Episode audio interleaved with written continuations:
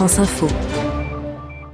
Et juste avant 9h sur France Info, Info Culture et le choix cinéma de France Info en ce mercredi, c'est Elvis et Nixon de la réalisatrice américaine Lisa Johnson, une histoire vraie, la rencontre improbable entre la star du rock et le président des États-Unis à la Maison Blanche, c'était en décembre 70. Jean-Baptiste Urbain.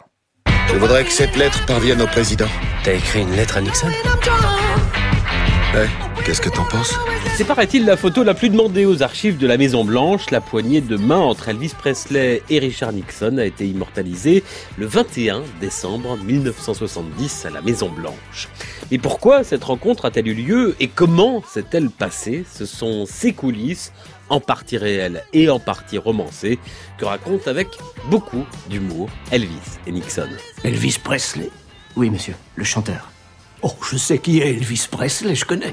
Et pourtant, le rendez-vous était loin d'être évident, car si le King souhaitait s'entretenir avec le président des États-Unis pour le convaincre d'avoir une mission secrète pour le FBI, si si, en revanche, l'hôte de la Maison Blanche semblait beaucoup moins enclin à ce tête-à-tête avec la star adulée. Il faudra de multiples stratagèmes pour que les conseillers du président le convainquent de l'intérêt électoral d'une telle entrevue. Il est très vieux jeu. Il est d'une toute autre époque. Et pourquoi pas samedi?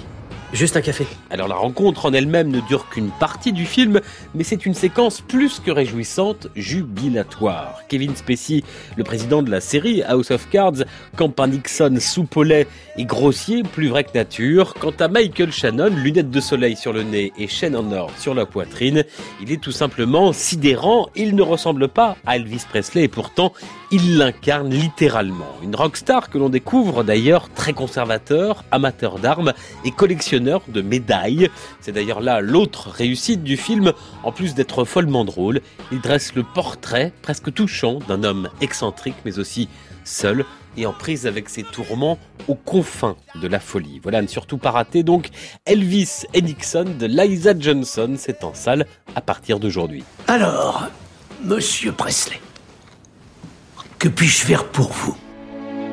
Voilà, et puis comme chaque été, quelques films ressortent en salle en version restaurée. C'est le cas cette semaine sur une vingtaine d'écrans partout en France de deux bijoux du cinéma de la fin des années 90, chacun dans son genre. D'abord Fargo, 20 ans après sa sortie, l'humour des frères Cohen ne s'est pas du tout éventé. Et puis rien à voir, l'été de Kikujiro, le plus grand succès en France du japonais Takeshi Kitano. C'est beau, c'est poétique et incroyablement émouvant sur l'enfance. Et on rappelle donc Elvis et Nixon de Lisa Johnson en salle aujourd'hui. C'était votre choix cinéma ce matin, Jean-Baptiste Urbain.